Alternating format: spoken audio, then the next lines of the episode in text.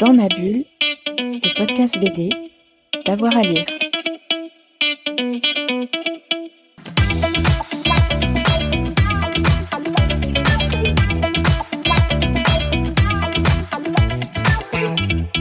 Bonjour Pierre Morel. Bonjour Frédéric. Merci d'être avec nous dans ce numéro de Dans ma bulle. On va parler de votre nouvelle bande dessinée euh, Michel, la fin, les moyens. C'est le tome 4. Alors, est-ce que vous pourriez nous résumer qui est Michel, le fameux reporter, toujours affulé de son enregistreur et en quête de vérité? Euh, en quête de vérité, en quête de boulot surtout. mais euh, peut-être que oui, de boulot passe avant la vérité, mais l'un ne vend pas sans l'autre non plus. Sûrement. mais c'est un petit perso que j'avais commencé il y a, je sais plus quand c'était, 2000. 7, je crois. 2005. Mathias Rosès, euh, qui fait partie de l'employé du mois, est avec nous. Merci Mathias. Jiminy Cricket. Euh, et, j'avais commencé un petit bouquin au tout début. L'employé du mois commençait à faire des bouquins et c'était un petit livre de 30 pages. Et c'était un peu plus euh, doux, amer. C'était, pas, c'était moins dans le registre comédie, c'était dessiné avec les pieds. Et ce truc était épuisé. Et genre 15 ans plus tard, je me suis dit, tiens, je vais réutiliser ce perso et un reporter radio parce que je voulais parler un peu de ce que je, à l'époque moi je faisais euh, j'essayais de vivre de la BD je, faisais beaucoup d'intérim de jobs de merde que j'enchaînais. Et je voulais parler un peu de la difficulté de d'essayer de faire un truc qui qui nous plaît tout en n'y arrivant pas en ne parvenant pas à en vivre et en devant faire des des jobs de merde à côté. Et euh, mais pas parler d'un dessinateur de BD pas parler de moi directement et comme j'écoute beaucoup la radio, euh, je me suis dit, ah tiens, je vais prendre ce billet-là. Et voilà comment c'est venu. D'accord. Et est-ce que dès le départ, vous aviez imaginé de décliner en série? Pas du tout. Ah. Même. Euh, donc j'ai fait ce truc en 2005 ou 2007, je sais plus. Euh, et, puis il y a trois ans, je l'ai repris. Et je l'ai repris dans ma tête, c'était juste. J'avais pas l'idée de faire de série. C'était juste pour refaire un bouquin. Les trois premiers là, donc les trois premiers récents, se passe, sont faits en petites histoires courtes qui s'enchaînent et si on les lit à la suite, ça fait une longue histoire. Quoi. Il y a un fil rouge. Du coup, euh, je partais euh, par petits chapitres comme ça, mais j'avais pas de velléité à, me dire ah, je ferai un tome 2, un tome 3 et tout. Quand j'ai eu fini le premier, je me suis, je, me suis bien éclaté dessus, donc je me suis dit bah, je continue. Quoi alors, donc dans le tome 4, Michel s'installe avec sa compagne dans le sud de la France. Il a quitté la ville. On ne sait pas si c'est le sud. Ouais, on sait pas. on, suppose. On, suppose Ça ressemble beaucoup. On dirait le sud, hein, comme dirait la chanson. ouais, ben c'est euh, c'est pas un truc que j'ai fait, pas encore, mais euh, c'est un truc que j'aimerais faire. Euh, mais surtout, les trois premiers forment une espèce de petit cycle où ça se termine après espèce de saturation de, la ville. Euh, c'était à l'époque, ça parle des gilets jaunes, ça parlait des gilets jaunes, ça parle des manifs, de l'impossibilité de d'être fliqué de partout, de plus pouvoir bouger une oreille. Et, euh, à un moment, euh, à la fin du troisième, spoiler, ils trouvent une maison à la campagne et, et puis on suppose qu'ils vont se barrer. Et effectivement, quand on se retrouve dans le quatrième qui vient de sortir, ils sont installés à la campagne. Et là, il est installé à la campagne, mais il a un cheval de bataille qui, cette fois, est euh, les yachts, c'est ça? Ouais, ça, c'est aussi un prétexte pour parler de des magouilles de gros groupes. Euh, oui, et le, yacht, c'est le symbole de l'ultralibéralisme. Alors, c'est aussi ça, et c'est aussi un truc que quand je faisais pas mal d'intérim à cette époque-là, après, j'avais passé un, un, concours de fonctionnaire, et j'avais été euh, fonctionnaire pendant quelques années, et j'ai fini secrétaire de mairie dans un petit village de 1000 habitants. J'ai tenu deux ans et j'ai démissionné parce que j'allais me tailler les veines. C'était pas pour moi quoi. Et effectivement, c'était dans le sud et euh, c'était pas des petites routes comme ça, mais sur des nationales, il y avait souvent des convois exceptionnels qui trimballaient des yachts, des, bateaux tout neufs hein, qui devaient aller entre l'Atlantique et la Méditerranée et qui créaient des bouchons parce qu'ils n'avaient pas le droit de prendre l'autoroute, donc ils passaient sur des petites routes. Il y avait des ponts où ça coinçait, des trucs. Donc ça existe en vrai. D'ailleurs, vous êtes hyper visionnaire, hein, parce qu'il y a quelques semaines, on a appris que. On a dû vous en parler et reparler, mais euh, franchement, là, bravo. Hein. Bah, bravo Jeff Bezos. Pour, bah, Là, c'est la réalité qui dépasse la fiction. Ouais, ben ouais, c'est euh, un peu décevant, parce que. Enfin, décevant. Rageant, parce que on se dit, bon, je vais faire une histoire avec euh, des gros yachts qui destroyent tout sur les routes, un truc un peu trop gros pour être vrai. Et une fois que le bouquin il sort, il se passe un truc qui est encore plus gros que ça. Pour Ah. rappeler, en fait, c'est juste que Jeff Bezos a fait euh, démonter un pont euh, pour faire passer son yacht, c'est ça Ouais, c'est ça, je pense qu'il a fait construire dans le port de Rotterdam et pour le sortir, ils ont dû euh, démonter un pont. euh. Ils vont le faire. Ouais. Ah, je croyais que c'était commencé ou quoi, mais bon. Ok. Merci Bah, il Mathias. trois mois pour couler son bateau. On a plein de, possibilités pour, pour empêcher tout ça. Donc Michel, c'est quand même quelqu'un d'assez râleur, c'est un, un anti-héros, mais il, a- il est épicurien quand même. Ouais, je sais pas s'il est épicurien, mais. euh, Alors moi je trouve parce que dans la, le tome 4, là, il profite quand même bien de la vie aussi. Ah oui, Mm. ouais, ouais. Mm. ouais. Il aime bien boire le canon, il aime bien manger, se, se mettre à table avec les copains, les copines, les amis. euh, Ouais, ouais, bah, je sais pas. euh, Tout le monde aime ça, non? J'espère. J'espère aussi. ouais. Vous êtes épicurien? Je, je dirais pas épicurien, je sais pas, je sais pas vraiment. Ça... Pour moi, épicurien, ça fait euh, Ah, C'est les Romains qui bouffent couchés euh, avec, avec des grappes de raisin euh, au-dessus de la C'est profiter de la vie, c'est Ouais. tout. ouais. Physiquement, tu veux dire? Ah, Mathias, il m'a piqué ma question. Il y a un peu de Pierre Morel dans Michel alors un- Ou un peu de Michel dans Pierre Morel ou- Ouais, ouais, avec des kilos à moins, j'espère pour moi. Mm. mais- Euh, ouais, bah, sûrement. Ouais. Après, c'est euh, Michel, c'est le perso central, mais il y a aussi, c'est un peu le pivot qui fait passer, de- euh, qui fait passer les plats à tous les persos secondaires qui ont aussi des trucs à dire. C'est pas, le- c'est le héros principal, mais mais c'est aussi le le DJ, quoi, le passe-plat à tous les à tout- toutes les sous-histoires qu'il y a à côté. euh. Il y a un côté militant dans vos propos aussi peut-être, non? Euh, ouais, mais ça, on me le dit souvent. Après, sûrement, parce que j'ai envie de parler de trucs qui me, Qui vous touche ouais. qui me touchent, mais je sais aussi que il n'y a pas des, des électeurs de Zemmour qui vont acheter Michel, donc ça convainc que les convaincus, ces trucs-là. C'est, euh, les livres de gauche, il n'y a que des gens de gauche qui les achètent, du coup, ça n'a pas une perméabilité dans d'autres. euh, Non, mais moi je trouve qu'il a un côté populaire, mais populaire au sens il parle à tout le monde. Voilà. Ouais, mais euh, ouais, si, si tu fais dire ça à un électeur de Marine Le Pen, il va pas, il va pas trouver ça très. Là c'est populiste, c'est pas populaire. Ouais. du coup, ça. bah, populaire, je sais pas, oui, sûrement, parce que, Bah, il parce que j'essaie de faire en sorte que ce soit lisible pour tout le monde. Après, j'ai je pense, enfin, ce que je te disais, c'est, je pense que euh, les trucs un peu pseudo-militants, euh, ça convainc pas. euh, ça, ça- je pense pas que tu que ça gagne du terrain dans, parmi cas, les autres points de vue, tu vois. ça- Peut-être pas militant, mais il y a un message sous-jacent et euh, il y a quelque chose de sincère dans ce que vous dites. Donc, euh, Oui, oui, mais c'est parce qu'après, c'est aussi le fait de passer un an à faire un bouquin. Euh, L'âge venant, j'ai plus envie de, de faire une histoire qui m'intéresse pas. J'ai envie de parler d'un truc qui me, qui me motive pour me lever le matin, quoi. Donc, euh, passer un an euh, sur sa chaise à dessiner, autant que ça, que j'ai l'impression que ça, moi, me serve à quelque chose, quoi. Alors justement, comment vous dessinez? Quelle technique vous utilisez? Et bien là aussi, avec le premier qui est sorti, enfin le premier de ces quatre là, là, qui est sorti il y a 3-4 ans, ça a dé- décoincé un truc parce qu'avant je dessinais euh, plutôt à la plume et tout, et, c'était la galère permanente entre la plume trop neuve, la plume trop vieille, euh, qui se tord, qui bave, qui est, ou qui est trop dure. Et, euh, c'était plein de mauvaises surprises à trouver le bon papier, et du coup tu deviens maniaque avec. à ritualiser tout, il te faut ce papier, cette plume, qu'elle soit comme si, que l'encre soit pas trop. Et au bout d'un moment, je dis merde quoi, et j'ai pris du papier à photocope, stylo feutre, et ça, et ça, ça me va vachement mieux. Je me suis dit, ah, fini de, de courir après cette espèce de, de mythe de l'original euh, À tout prix, ouais. intemporel, euh, Ouais. et, et du coup, bah, ouais, c'est du papier photo. J'achète des ramettes de papier photocopie, je fais trois bouquins avec, parce que je dessine pas en dehors des pages de BD. Et, euh, et voilà quoi, et c'est pas cher.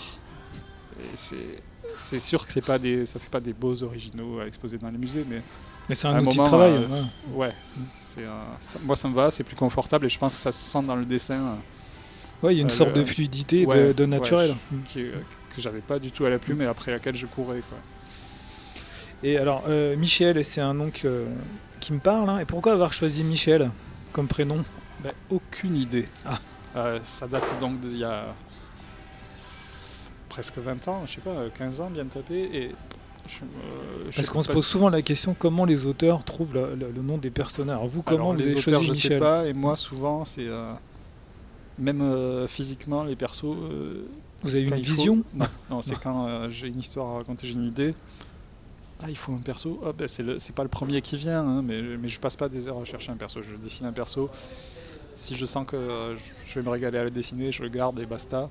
Et il faut y trouver un nom. Ah, ben, c'est le premier nom qui me passe par la tête. Je, c'est pas très grave pour moi, ça. C'est pas. Mais je fais pas du- ah. des, des recherches pour chaque perso avec des feuilles de design. Des études de marché, Ouais, des audits. Non, en tout cas, ça marche bien parce que c'est un prénom qui parle à, à tout le monde. Et euh, moi, je trouve que maintenant, on identifie vraiment Michel à ce personnage. Voilà. Donc, moi, quand j'entends Michel, bah, je pense ouais. à, à votre Michel à vous. Ah, bah, c'est cool. Et, et- et donc, on a, on a parlé un peu hors micro là, de, de Bento. Donc, vous avez aussi euh, dessiné Michel dans Bento. Est-ce que vous pouvez nous parler de Bento, la revue? Alors, Bento, c'est un- une petite revue format comics. Super euh, revue. Super revue. Ah, merci. Moi, je trouve qu'il n'y en a pas assez des Bento. Mais Bah, si vous pouviez faire quelque chose. On verra ce qu'on peut faire. Euh, mais là, il y a un moment qu'il n'y en a pas eu parce que ben, c'est moi qui m'occupe de ça. Et euh, je- j'ai dit ça avec euh, Jérôme Bian qui, a la structure Radio House Paper. Du coup, il habitait à Toulouse et je me suis mis avec lui pour faire ça parce que lui, il avait l'assaut, euh, la structure euh, déjà. quoi. Et après, ben, bientôt, c'est moi, juste moi qui m'en occupe, qui contacte les auteurs, je fais la maquette. je- je- J'envoie les trucs à l'imprimeur, je vais chercher les cartons à l'imprimeur. Et, et voilà, et c'est un truc format comics, comics, comme on dit, euh, underground des années 90, quoi, les trucs fantagraphiques et tout à l'époque. Euh, genre format 16-24 à peu près, avec euh, une trentaine de pages. Sans vraiment de périodicité. Non, manifestement. C'est pas un reproche. hein. Ouais, après, bah, il faut que tout le monde soit dispo pour euh, faire une histoire. Il faut. euh, Et quel auteur on peut trouver Donc, Vous pouvez nous donner des noms? Alors il y a, comme euh, Chirac disait de Juppé, moi je dis ça de Mathias Lehmann, c'est le meilleur d'entre nous.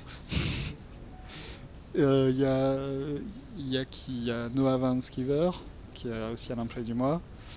Il y a Jean-Christophe Menu. Euh, Ça me fait tout chose qu'il soit là-dedans parce que j'étais fan quand j'avais 17 ans. Et il, y a, bah, y a Benjamin Adam, il y a Fanny Grossens, il y a Anne Simon qui a fait un truc, Max de Radiguez aussi, il y a Simon Lamouré. Euh, Que des talents. sûrement. Donc est-ce qu'on aura on a une date pour le prochain numéro ou pas? Non, je, je voulais euh, Pour faire Angoulême? un pour Angoulême, mais non, non. pas eu le temps et pas le temps en ce moment. Donc plutôt à la rentrée après l'été quoi. Après la tournée de Michel Ouais. Alors juste on va revenir à Michel. Le titre c'est la fin, les moyens, tout ça. Est-ce que vous pensez que la fin justifie les moyens? Ou la question piège. Euh, Joker Vous pouvez appeler un ami si vous voulez. Ouais. J'appelle un ami. Ok, euh, J'ai pas de réponse à ça. Parce que Michel, oui, quand même, lui, il pense que la fin justifie les moyens. On va pas tout dévoiler Ouais, de la bande mais dessinée. pas de mais- spoiler, mais Non, non, euh, on va pas dévoiler, mais lui, il voilà, je pense peux pas, je peux pas répondre Non. parce que ça spoilerait aussi. Non, non. Alors, il y a un, un personnage dont on parle pas souvent, je pense, dans ce tome 4, et pour moi, c'est un personnage à part entière, c'est la forêt. Euh, dans... La forêt. euh, ah ouais, parce qu'il est souvent dans la. Bah, ça, c'est est- parce que c'est- juste un peu hypnotique à dessiner. Euh, Exactement. genre, je fais pas trop de. Je, je Moi, j'ai pour les persos, les trucs comme ça, les mises en place. Et après, bah, s'il y a de la forêt. euh, il y a un côté luxuriant, en fait. Quand ouais, mais c'est parce que quand tu commences à dessiner des petits arbres et des petites feuilles. Des En fait, les pages, elles sont dessinées au même format que le bouquin. Sont- Les originaux sont pas plus grands. Ils sont euh, pareils. Et du coup, c'est des, des chiures de mouches. euh, et je peux passer des heures à faire ça. En tout cas, moi j'ai adoré parce que dans cet aspect luxuriant, il y a un côté euh, euh, rassurant, un côté cocon qui est contrairement, contrairement l'opposé de, de la vie, euh, de ce que découvre Michel et tout ce, ce- cette circulation autour de la violence en fait qui existe à l'extérieur. voilà. Moi j'ai vraiment aimé cet aspect-là. Ouais, mais c'est ouais, c'est un peu le but, le, côté. euh, Et pour moi, c'est un environnement personnage de la bande dessinée. euh, ouais, Puis, euh, alors ouais, tu disais que ça se passe dans le sud. Effectivement, ça, ça peut se passer dans le sud. J'ai pas nommé les endroits où ça se passe, mais j'habite à Toulouse, donc euh, euh, c'est un peu euh, ce que je vois autour hein, quand je vais dans les Pyrénées ou, euh, ou en Ariège ou, euh, ou tout ça, mais euh, je, je ne nomme pas, pareil, quand, quand ça se passait en ville, je nomme pas les villes parce que je veux pas que ça soit trop euh, identifié non plus, que, que tout le monde puisse euh, euh, raccrocher les wagons là où ça l'arrange, quoi, mais que les lecteurs ne se sentent pas ex- pas exclus, mais euh, qui, qui se disent pas, ça parle pas de chez moi. J'ai envie que tout le monde puisse se dire, hein, ah, ça pourrait se passer là. Et euh, moi, en fait, dans ce tome 4 de, de Michel, il, y a- il me fait penser à un personnage que j'aime beaucoup. Il me fait penser à Gabriel le Couvreur, le poulpe. Il y a un côté euh, euh, enquêteur, euh, redresseur de tort. Ouais, je pense- je pas pense- tant redresseur de tort que ça, parce que- mais je veux pas spoiler non plus, spoiler non. la fin non plus, mais Moi, je trouve qu'il a un côté poulpe. ouais, c'est moins badass que le Ah, non, beaucoup moins, mais c'est le, c'est le poulpe, Ah. le poulpe rural. Ouais, mais, mais le poulpe, il y a un côté euh, euh, vieux rocker, euh, je sais pas trop. Mais pas dans, le, pas dans la physionomie, mais plutôt dans Oui, sa mais, façon de ouais. penser, d'être. voilà, pour moi, je. Ouais, c'est un, un peu plus euh, dark le poulpe, c'est un peu plus. Oui, oui, mais c'est plus par rapport à sa façon d'agir, par rapport à, sa, fa- à, sa, à son, son idée de vengeance, de voilà, défense. Ouais, de... ouais, ou de. J'avais lu aussi ce bouquin, il y a une citation au début là, qui s'appelle Comment saboter un pipeline, je crois. Et du coup, ça m'a un peu euh, travaillé.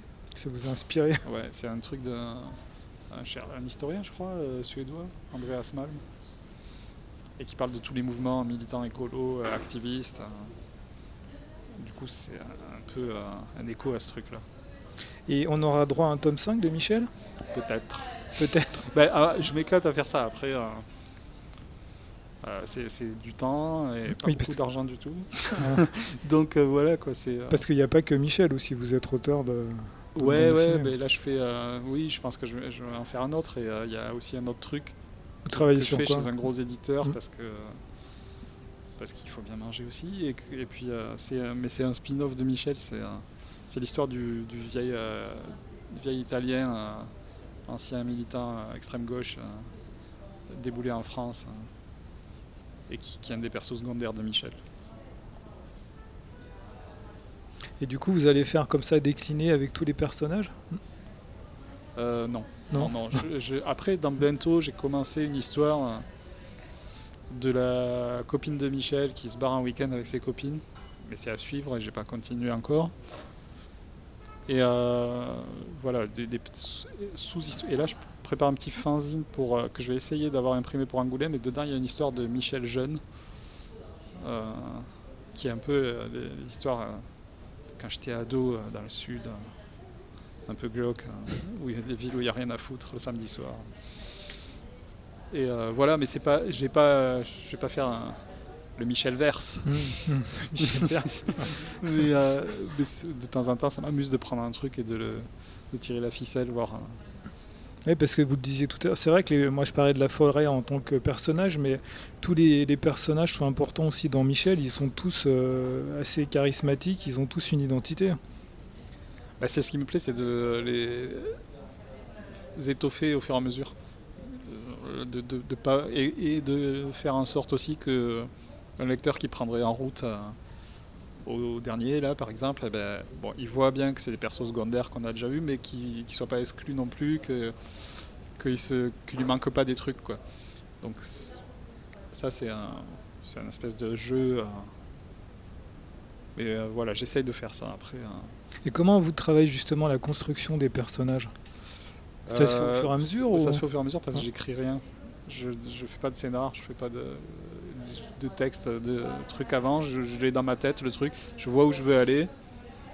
Et puis je me laisse euh, un peu improviser. Et, euh, alors c'était plus simple les trois précédents là parce que ça fonctionnait par petites histoires de 3 à 8 pages qui, bout à- qui sont indépendantes un peu mais qui mises bout à bout forment euh, toute l'histoire de l'album. Et du coup je pouvais ah, je voyais qu'il me manquait un truc pour mettre le- l'accent sur un, côté de l'histoire. Ben, je refaisais une petite histoire que j'ai insérée entre deux autres euh, parties. Enfin, c'était vachement modulable. Et là, à partir de celui-là, c'est un- une histoire d'une seule traite. traite. Et euh, du coup, je, sais à peu près où je vais. Je vois à peu près où je vais aller à la fin. Et après, c'est ce que je trouve aussi chouette, c'est que c'est un peu ludique de se s'embringuer dans des, des branches de l'histoire et essayer de retomber sur ses pattes. Ça, c'est un peu. Moi, si j'écris si à l'avance ou si je bosse sur un scénario qui est écrit à l'avance, ça me fait chier parce que je sais déjà ce que, ce que je vais dessiner et ça. Donc vous aimez bien un peu travailler sous contrainte? Non, c'est même pas des contraintes. Moi, pour moi, la contrainte, c'est d'avoir un scénario. Pour moi, la contrainte, c'est de savoir ce que je vais faire et de, et de le redessiner. C'est comme le réécrire ah, l'histoire une deuxième fois et, mm. et je m'ennuie, quoi. Du coup, je préfère avoir euh, des libertés.